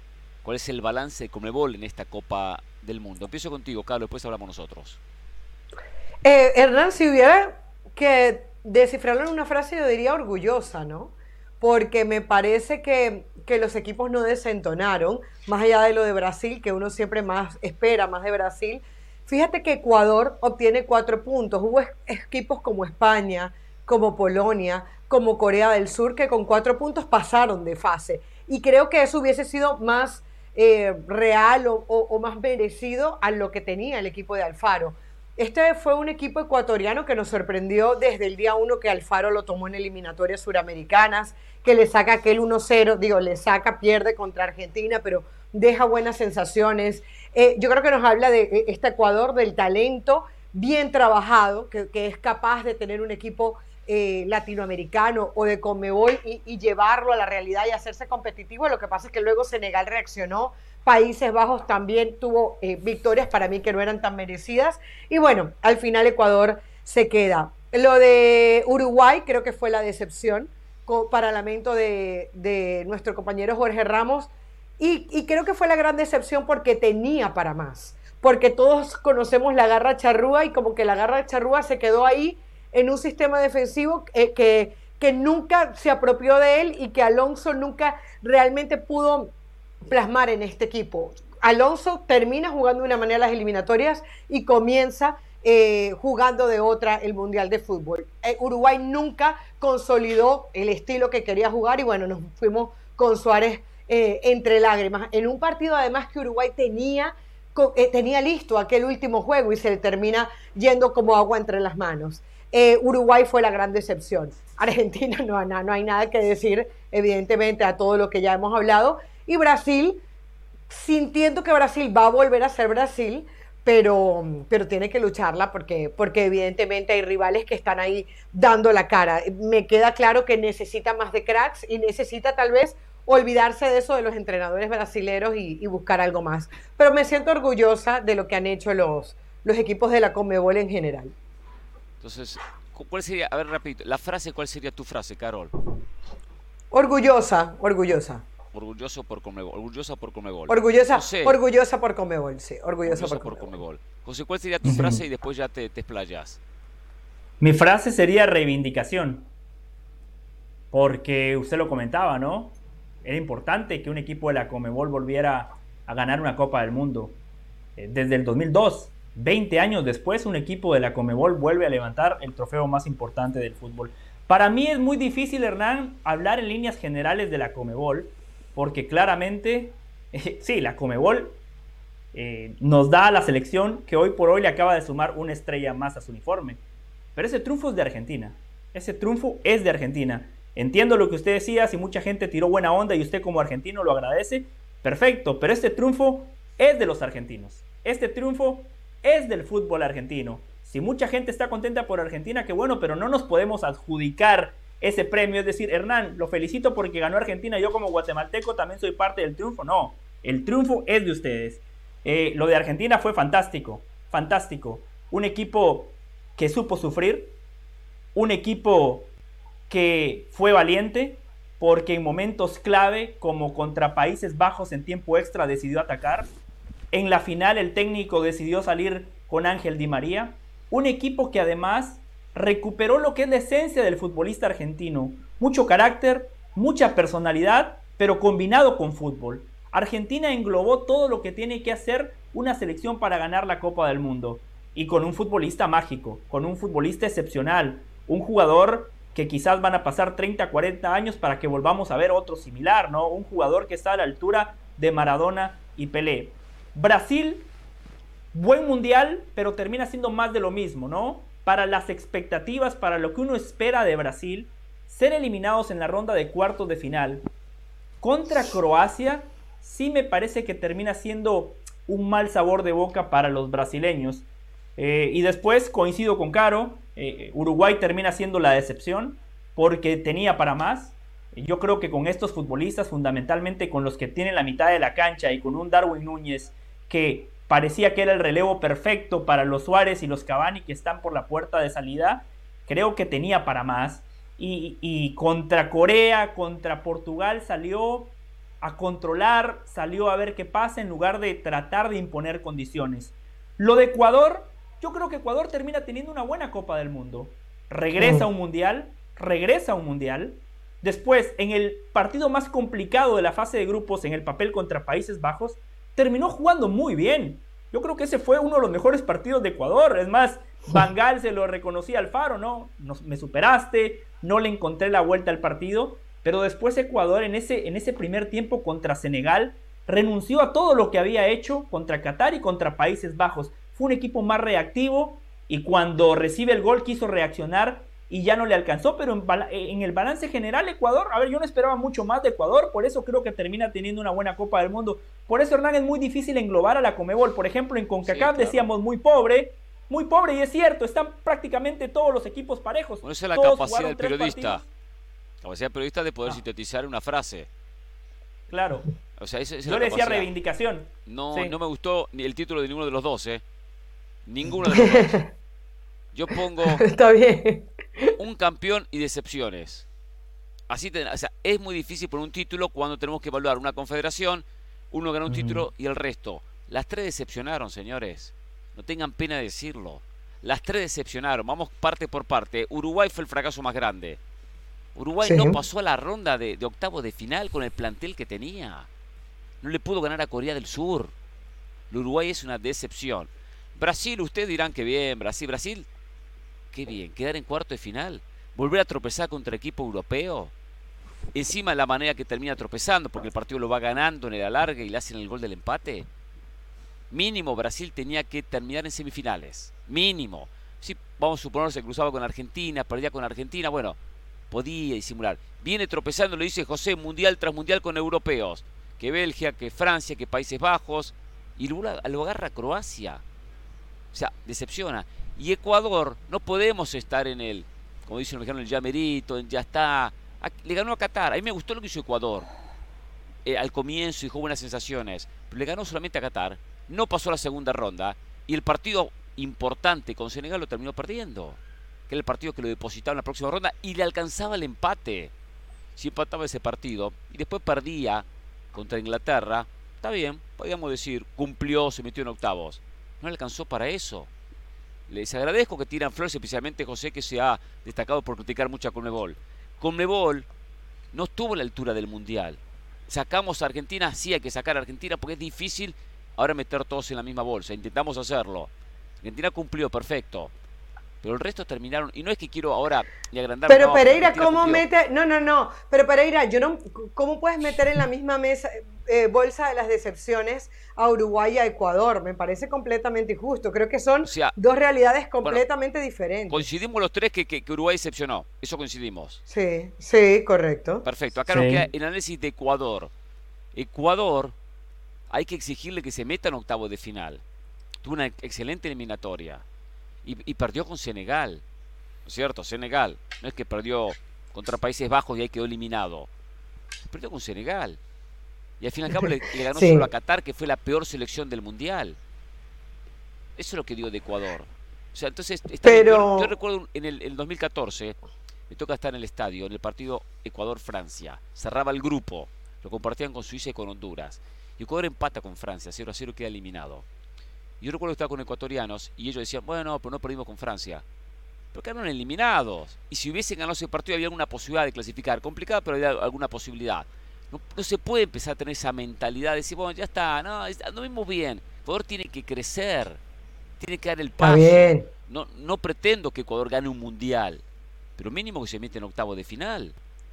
Mínimo que pase a la. Pero yo, siento que sí creció. O sea, por ejemplo, si tú comparas a lo que fue Uruguay, que tienes un Cavani, que tienes un Darwin Núñez, que, tienes, que tienes un Valverde, que tienes un Valverde, no lo puedo comparar con Preciado, con Estupiñán, con Michael Estrada. O sea, Michael Estrada juega en la Liga MX y no es titular. Ener Valencia no es ni la sombra de lo que fue en Tigres. O sea, Ecuador es un milagro prácticamente. Pero milagro Este era un equipo e, Ecuador es un milagro. Ecuador, nadie daba nada por Ecuador antes de que llegara el Faro. y como que cuando llega el técnico argentino, entonces, bueno, ya, cuando lo vimos, Ya Previa cuando Mundial. lo Yo no vimos escuché en este Mundial. programa que previo al Mundial decía Ecuador no pasa de ronda. Nadie lo dijo, ¿eh? Ustedes no lo dijeron. Yo no, No, escuché a Carolina que no, te ha dicho Ecuador no. no pasa de ronda. No, no, no, no, no, de hecho, de y hecho esto toca agregarle Perú también. ronda. De Perú también terminó decepcionando pienso. en este mundial. En la, en la clasificación, en el repechaje. Y Sí. por eso no tuvo cinco representantes con Mebol. O sea, Tenía que haber estado Colombia, eh, Hernán. está bien, pero tendrá que haber tenido, primero haber clasificado, que también fue un desastre en la eliminatoria. Fue, la de Colombia fue un desastre. Sí. O sea, tiene, tenía plantel, pero. O sea, yo le exijo más a Ecuador. Entiendo que la imagen que dejó no fue pésima, no fue horrible. No, fue una buena imagen. Pero Sí. hay que exigirle, mínimo. Pero ¿sabe qué, Hernán? ronda. Hernán, Por lo que usted Hernán, dice. no sí, perdón, solamente que eh, no se dio esa semifinal contra Brasil porque, ojo, ahí ha podido cambiar la historia de Argentina. Por un lado, qué bueno que no se dio para Argentina esa festejé. semifinal. Pero, pero, pero nos los quedó debiendo. eh, La Conmebol nos quedó debiendo esa semifinal. Brasil-Argentina. Sí. Ahí sí. Sí. Yo festejé que, o sea, yo era, era difícil sentir un, corazón a favor de, un sentimiento a favor de Brasil, que yo dije que si no ganaba Argentina, bueno, que ganara al- alguien de América, aunque fuese Mm, Brasil. Pero también me quedé contento cuando quedó eliminado. Me quedé contento. Muy bien. Encima tenía, tenía, eh, eh, evitaba Brasil que- como argentino. Sí. Y sabía que Croacia era mucho más accesible y más cómodo. Iba a ser un partido infartante como fue ayer la final, el Brasil-Argentina. Eh, pero para Brasil también Eh, exijo más. Era un candidato y vuelve a quedar en cuarto de final contra un euro- europeo. Eh, José, piensa tus comentarios, eh. Piensa, analiza lo que estoy diciendo. Y seguramente vas a recular. Yo. Claro, El de la, Mataste el de a la Brasil durante reivindicación. 500 años porque perdía siempre con europeos. Y hoy vienes aquí tranquilito, no, Brasil jugó buen mundial, Brasil jugó buen mundial y cumplió. Ganándole que a Serbia. No, pero, pero eh, yo le digo, sí, por eso le digo, pero dije que para, le digo, a ver, perdió un partido en fase de grupos porque puso suplentes y contra Croacia pierde en penales. Le dije, podría ser un mundial bueno, pero para lo que significa Brasil, para las expectativas que genera Brasil, termina siendo más de lo mismo. Ese fue mi comentario, Hernán, y, y es una, por favor, respetemos un poquito más a Argentina. No podemos englobar a Argentina con el resto de la Comebol. O sea, Argentina es el campeón del Mebol. mundo. Perfecto. Metimos con Mebol. O sea, eh, de Argentina ayer hablamos después de la final bastante y hablamos un poquito. O sea, quisimos hacer un balance de toda Conmebol. Eso es lo que queríamos hacer. Yo, una cosita, una cosita, Sí. Hernán. Una cosita. No, eh, eh, no, José, no podemos delastrar a Argentina de la Conmebol. Argentina es parte de la, de la Conmebol y además es el campeón de la Copa América. Y para Sí. ser campeón de la Copa América, ganó la final en el Maracaná. Y antes de eso, le ganó en las semifinales en penaltis a Colombia. Messi Sí. juega con Neymar de la Conmebol. Y Messi, a su vez, eh, ha Bueno. hecho parte de su carrera en la Conmebol. Y hay un montón de jugadores. Un Armani que jugó en el Atlético Nacional de Medellín. La Conme- Argentina no se separa y no se cuece solita. Es parte de Sudamérica. Y por eso Qué bien, Carolina, tiene una capacidad para mencionar a Colombia cada, en cada programa. Se la extrañó a Colombia en el Mundial, ¿eh? Se la extrañó. Por suerte, eh, aumentan los cupos para el 2026 y se van a incrementar las chances que Colombia vuelva a una Copa del Mundo, ¿eh? También Venezuela, Bolivia, Paraguay, Perú. Tienen que llegar, no sé. Todos no a Ay, Dios llegar, ¿eh? Todos no, ¿eh? No es tan fácil, Ay, ¿eh? Dios mío. Pausa y volvemos aquí en Jorge Ramos y su banda. ¿eh?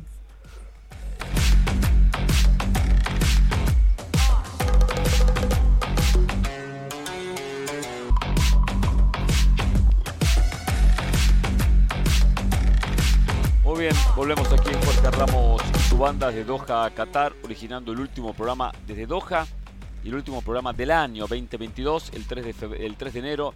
Regresaremos a la pantalla de ESPN Deportes para continuar y comenzar a, a transitar por el 2023, que va a venir eh, interesante el 2023. Va a ser lindo, lindo año, lindo año.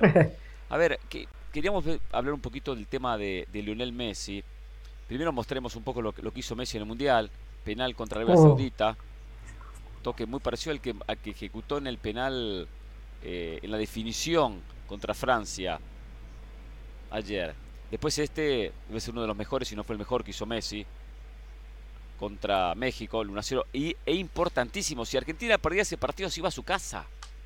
Quedaba eliminada Argentina, por más que le quedaba un partido contra Polonia. Sí, Increíble. esa era, era una final, era una sí, final. Sí, era una final. Que eso también fue, fue potenciando a Argentina en cuanto al carácter. Este a mí este me gustó mucho también, Hernán, ¿eh? Para mí este es un golazo. Contra Australia. Ah, sí. Exacto, control el espacio, hueco. Entre las piernas. Zurdazo cruzado. Otro penal contra Países Bajos. Un buen remate. No, y el, y el carácter de Messi. ¿Cómo, Carol? El carácter de Messi para, para marcar esos penaltis cuando habían sido la gran crítica que había tenido. Claro. Fíjense este penal. Este penal lo ejecuta igual que, ahora, ahora me doy cuenta, igual que en la final. Solo que al final le pegó mucho más débil al remate. ¿eh? Este penal le cambia contra Este fue el que mejor cobró. Este fue el que mejor cobró. Inatajable. Ese penal no lo ataja nadie. Porque es eh, eh, el arquero croata, arquero muy alto. Livakovic. Livakovic. Exacto, Livakovic, sí, sí. Penal contra Francia. El 1 a 0. Este es el 3 a 2. que fue con la derecha este. fue con la derecha, no, que no es al estilo de Messi. Le quedó justo ahí. Y con suspensos. El rebote. Con suspenso porque no sabíamos si le, lo iban a dar o no. Entonces se celebró dos veces. Ellos lo celebraron dos veces. Claro. Messi anunció que continúa la selección argentina. Cuando estamos durante en el partido y después hablamos con, con Jorge en el camino hacia hacia hacia eh, el tren y él me decía se tiene que retirar de la selección yo siempre le decía o decía previo si gana el mundial tiene que retirarse de la selección ya como ganador yo pongo a pensar y digo él disfruta la selección disfruta la selección. Él está hoy en una relación estupenda con el público argentino que tanto lo criticaba, o lo criticábamos. Por lo tanto, eh, si él disfruta, tiene que seguir, tiene que seguir. Hasta que un día sepa que aporta poco, que, caiga por sí solo eh, eh, la salida de Messi de la selección. Quizás ahora el cuento de hadas se va con el título, campeón del mundo, pero esto no se va a olvidar. Y el retiro va a quedar con un partido más o cuando decida retirarse, quizás con un título, capaz que sin título, capaz que juega la Copa América 2024, termina perdiendo eh, una semifinal, no sé, con Brasil y, se termina retirando. Pero que lo haga cuando sienta que es el momento y cuando no le puede aportar nada en lo futbolístico, todavía le aporta mucho. Entonces, no creo que hay que retirarse, no soy partidario de que hay que retirarse cuando se consigue algo. Consiguió lo máximo, que es un campeonato del mundo, y por eso me retiro. Ya sabemos la edad y sabemos que no le queda mucho, y, seguramente no va a jugar la próxima Copa del Mundo. Yo no pongo tan seguro eso de que no va a jugar él calcula que en tres años y medio el físico no le va a dar para jugar el Mundial. Pero capaz que todavía está oh. para acompañar al plantel. Vigésimo sexto futbolista, jugar un ratito. Eh, de repente se da esa situación, pero él no sabe lo que le depara el futuro. Por lo tanto, no puede enfocarse aquí a tres años y medio en, un deporte donde el físico toma un rol tan importante. Pero hoy, como campeón del mundo, que, que él sea hoy de, aquí en más, eh, jugadores de Argentina, para lo que quiera. La eliminatoria va a ser muy tranquila, que viaje cuando quiera, que si no quiere ir a La Paz o al, calor de Barranquilla o a altura de Quito, que no vaya. Pero que vaya viendo cuando, cuando el momento él diga, me quiero ya me voy. Concluyo y concluyo. Y no apurar esa salida. Porque al fin y al cabo él disfruta la camiseta albiceleste. Y que la disfrute ahora que consiguió él y es parte de esta historia de tener tres estrellas que la disfrute. Por lo tanto, me parece perfecto que siga en la selección. Yo creo que antes Messi sufría la selección argentina. Hoy finalmente sí la disfruta. Primero que todo, para mí la decisión es correcta. Qué bueno que tomó la decisión de seguir vistiendo la camiseta de Argentina por varios motivos. Primero, porque picó tanta piedra, sufrió tanto, que ahora es momento de disfrutar. Ahora es momento de regresar a Buenos Aires, jugar con la camiseta y que todos los hinchas argentinos le rindan reverencia. Ahora es momento que cuando vaya a otras canchas de la Comebol, a Brasil, Argentina, que también los hinchas contrarios reconozcan el fenómeno Leo Messi. Para mí, qué bueno que decide continuar porque el Mundial se terminó ayer y Messi fue el mejor futbolista del mundo. ¿Cómo le podemos pedir a Jordan que se retire en su mejor momento? A Tom Brady, a Messi. ¿Cómo le voy a decir yo a Picasso, ¿sabes qué? Ya no pintes más porque esa es tu obra maestra. Yo no sé si la próxima obra de Messi va a ser mejor. Y sumando a lo que decía Hernán, yo creo que Messi va a jugar el Mundial de 2026. por varios de los motivos que usted acaba de explicar. Ahora una ¿eh? eliminatoria. No, nadie lo sabe. Yo creo, yo creo que sí la va a jugar. Si yo tuviese que apostar hoy, Hernán, yo le digo que Messi sí juega el próximo mundial. Y usted mencionó los motivos que yo tenía. Primero, la eliminatoria. Ahora van a clasificar siete selecciones. Argentina no necesita a Messi para clasificarse a la próxima Copa del Mundo. No va a ser fácil, pero sin Messi Argentina igual le alcanza. Después, yo creo que la lista de 26 futbolistas llegó para quedarse. Messi, en un partido puntual, en un momento puntual de una Copa del Mundo, me parece que es un jugador que puede resolver. Fíjense en este mundial que acaba de terminar. Contra México no estaba ni tocando la pelota, no tenía injerencia, tuvo una y cambió el partido. Contra Australia, Australia se defendía con 11 por detrás de la línea de la pelota. Messi deambulaba y de repente se encuentra la pelota y en una baldosa la clava en una esquina. Y después tuvo partidos fantásticos como contra Países Bajos, como contra Croacia y contra Francia. En momentos puntuales Messi puede seguir siendo importante y además es uno de esos futbolistas que por el cuidado que tiene, la alimentación, cómo cuida los sueños, el trabajo, su ética profesional. Eso lo entiendo, pero no es fácil, ¿eh? no, no es fácil. Yo no... a los que va a tener 38. Sí, fácil, yo ¿eh? no creo que llegue. Yo no creo yo que lo llegue. más como lanzador. Ya no puede, no va a poder estar encarando en el uno a uno. No va a poder hacer esa diferencia. Pero sí de repente parte del plantel, juega algunos minutos como para mejorar su récord. Yo por ahí la veo. Partido definido, pero yo no lo veo con un rol protagónico en el Mundial. Quizás más como esos volantes que, juegan parados y que, distribuyen.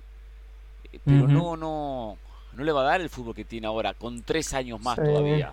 Ah, no, yo no digo que va a jugar como jugó el Mundial de Qatar. no, lo como jugó el Mundial, pero, pero, pero, yo digo que sí llega, ¿eh? Si usted, me, usted me apura hoy y me pregunta, José, ¿usted cree que Messi llega? Yo creo que va a jugar el próximo Mundial. Después podemos discutir el rol, cómo, cuántos minutos, pero llega, partidos, pero yo creo que sí juega. Llega porque es Messi, o sea, mejor, dicho, lo van a poner porque es Messi.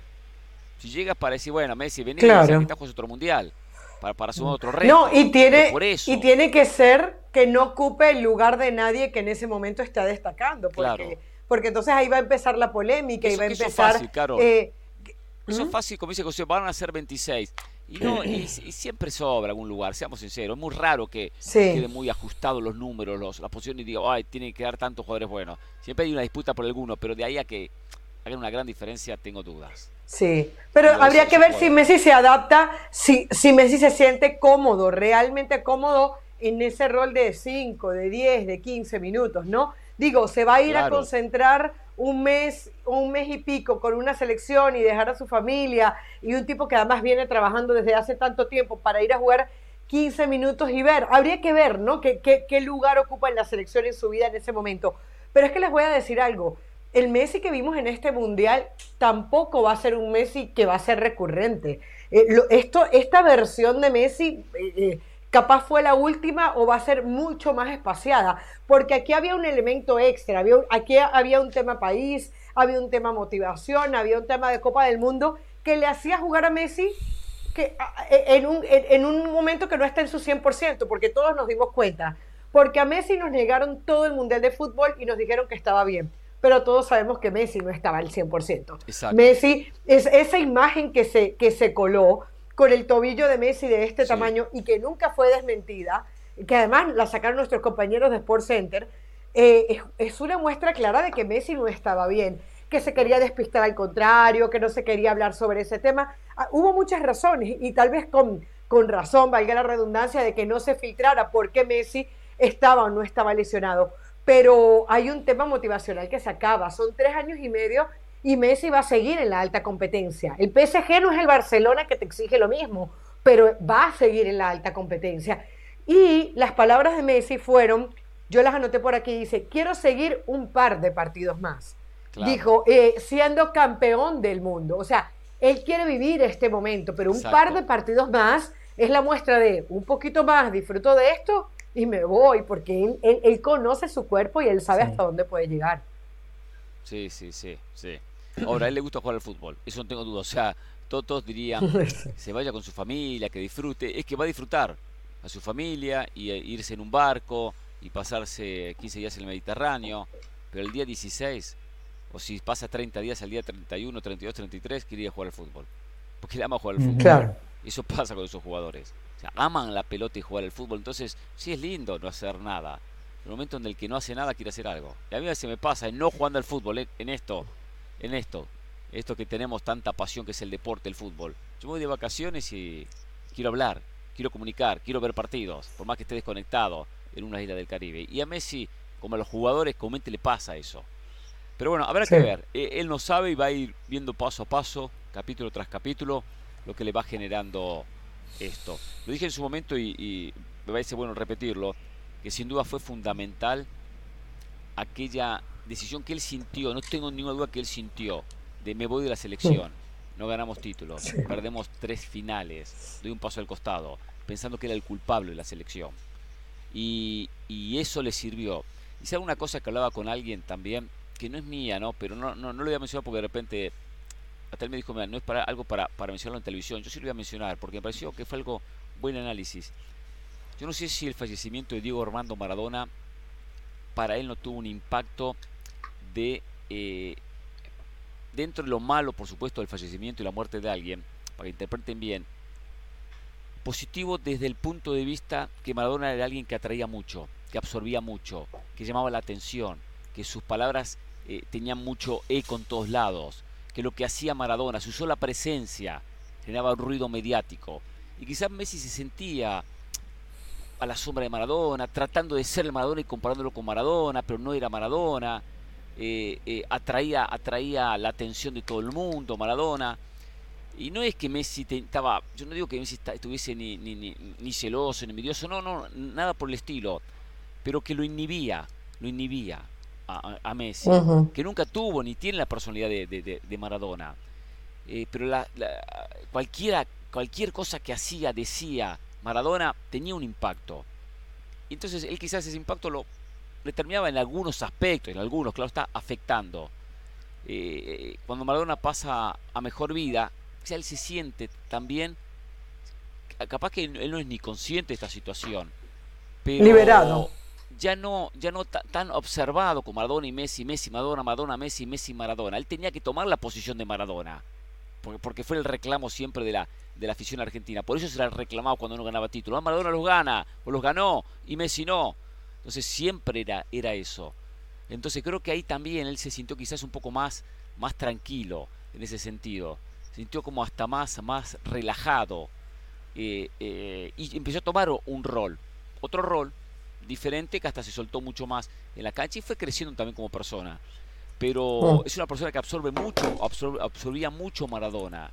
Eh, en todo sentido lo que hacía y cómo él, él, él, transitaba en esta, en esta vida. Por eso que en la cancha también tenía una influencia muy grande Maradona que no pasaba solo por la pelota en los pies, lo que le transmitía al resto.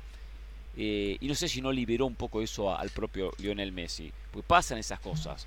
Porque si nosotros comparamos, él también lo miraría y diría, sí, mire lo que hizo, cómo es, cómo actúa, cómo habla, y está muy lejos de eso.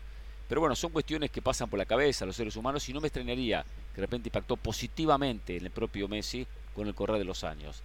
Pero bueno, lo consiguió el campeonato del mundo y eso, eso es lo importante. Estamos cerca de la pausa, la pregunta de la producción. Perfecto, vamos a ir a la misma. ¿eh? Vamos a hablar otros temas al regreso de, de este y vamos, vamos a ir cerrando lo que ha sido la cobertura desde Doha, Qatar, de esta Copa del Mundo 2022. Con, muchas conclusiones que uno termina sacando. ¿eh? El otro decía algo, alguien, y coincido, una ciudad mucho más linda de noche que de día, ¿eh? por la iluminación, por supuesto. ¿eh? Pausa y volvemos aquí. Jorge Ramos y su banda. Edición mundialista, la última del 2022.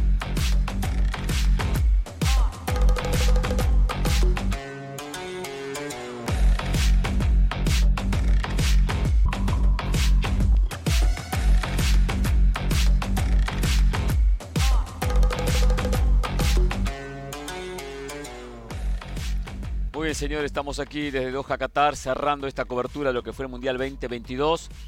Eh, antes de, de, tocar los últimos temas, creo que José tenía un tema que quería abordar, me decía recién la pausa, no recuerdo cuál fue que me comentó.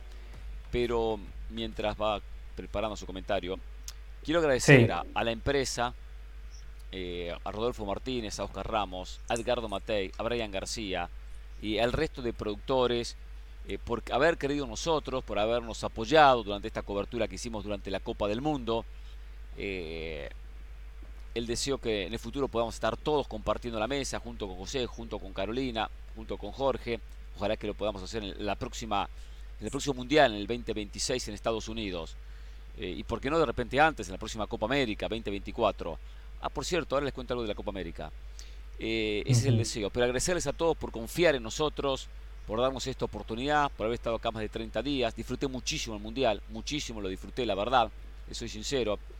Y, bueno, simplemente el agradecimiento a la gente por estar en cada una de, los, de sus hogares siguiendo este programa de Jorge Ramos y su banda.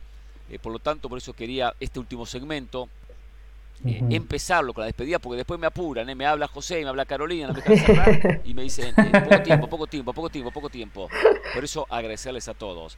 Nos vamos de vacaciones, se va el 2022, estaremos unos días afuera, pero el 3 de enero regresamos a la pantalla de ESPN Deportes ya renovado, con muchísima energía, con Jorge recuperado, con toda la banda y eh, empezando a transitar un nuevo año, eh, que va a dejar mucho porque entramos en la recta final de los clubes, en la definición de los torneos de clubes en Europa, Champions, las ligas.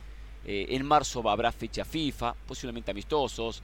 En junio habrá eliminatoria, Copa Oro. Y bueno, nos meteremos, por supuesto, como lo hacemos siempre aquí en Jorge Ramos y su banda. Por eso quería primero eh, eh, la despedida, así después ya cuando llegue el momento de los pocos minutos que nos queden al cierre, hacerlo. Eh, disfruté el Mundial. Doha, llegamos aquí, una ciudad muy estilo Estados Unidos.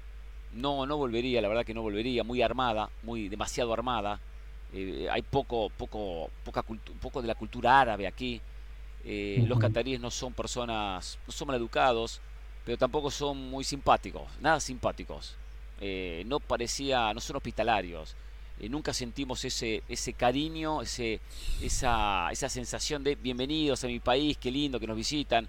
Nunca un catarí nos preguntó de dónde éramos, where are you from, nadie, nadie. Sí la gente que viene de otros países a trabajar acá, de Bangladesh, de Pakistán, de la India, de muchos países alrededor que están viviendo aquí, algunos vinieron solamente por el Mundial. Pero también siente lo mismo de gente que no trabaja, que tienen plata, que tienen con eh, que no son que no respetan a las mujeres de la manera que habría que respetarla porque para ellos hay una desigualdad totalmente injusta, totalmente injusta, eh, un tema para, para hablar en su momento, pero organizaron muy bien el mundial, lo organizaron muy bien, hasta intentaron, intentaron darle un colorido que sabían que el mundial no lo iba a tener eh, si no hacían ciertas cosas, que las hicieron, por ejemplo regalaban eh, banderas. Llegamos al estadio y regalaron las banderas que querían, ¿eh? las que uno quería. Eh, de las dos selecciones que disputaban cada uno de los partidos, no en la final, de todos los partidos. Con, el palito o las banderas largas que uno se pone muchas veces en la espalda, uno se cubre. O sea, no se escapó ningún detalle, ningún detalle. ¿eh? Pero también hay que respirar fútbol, y este es un país que no, que no respira fútbol. Sí. sí me gustó la pasión de la gente en la zona, porque gente apasionada, de países que no son países de, muy competitivos a nivel mundial pero sin embargo, eh, se mostró eh, los marroquíes, eh, senegaleses y algunos que no jugaron el Mundial, que también, los tunecinos que sí lo jugaron. Pero bueno, la verdad que fue, fue una muy linda experiencia. Y bueno, y aparte uno se va mucho más contento cuando mm, me voy con este tricampeonato. Siento que llevo la copa, llevo la copa a mi casa. y bueno, José, creo que me sumo... lo vamos a dejar para el 2023, me parece. Disculpe, pero no, no, Hernán, perfecto. Mire, eh, yo me sumo a su mensaje de agradecimiento. Yo también le agradezco a nuestros jefes por la oportunidad que nos dan de hacer lo que más nos gusta, de trabajar. Usted sabe que en el correr de los últimos años, muchos de nuestros compañeros, a quien también consideramos amigos, han perdido su trabajo, la industria es difícil y que usted, Carolina, Jorge y yo tengamos la oportunidad de seguir trabajando en lo que tanto nos apasiona, lo que tanto nos gusta. La verdad que es un verdadero privilegio y me gustó también su mensaje de, positivismo. Creo que el 2023 va a ser un gran año para todos. Para usted, Hernán va a ser un gran año, pero el 2022 va a ser especial. va a ser especial. Y, y ese era el tema que yo tenía, Hernán. Ese era el tema que yo tenía. El camino es importante. El éxito muchas veces puede ser una búsqueda. Pero yo lo veo a usted, Hernán, y la victoria no tiene sustituto. Yo lo veo, Hernán, veo a los aficionados argentinos, veo a Messi con la copa y Hernán, el fútbol se juega para eso, para ganar, así que muy bueno lo de Argentina. hay que disfrutar, ¿eh? Disfruten porque durante tres años y medio, Hernán, usted va a ser campeón del mundo. Sí, y ese es lo que estamos esperando. Carol, algo cortito.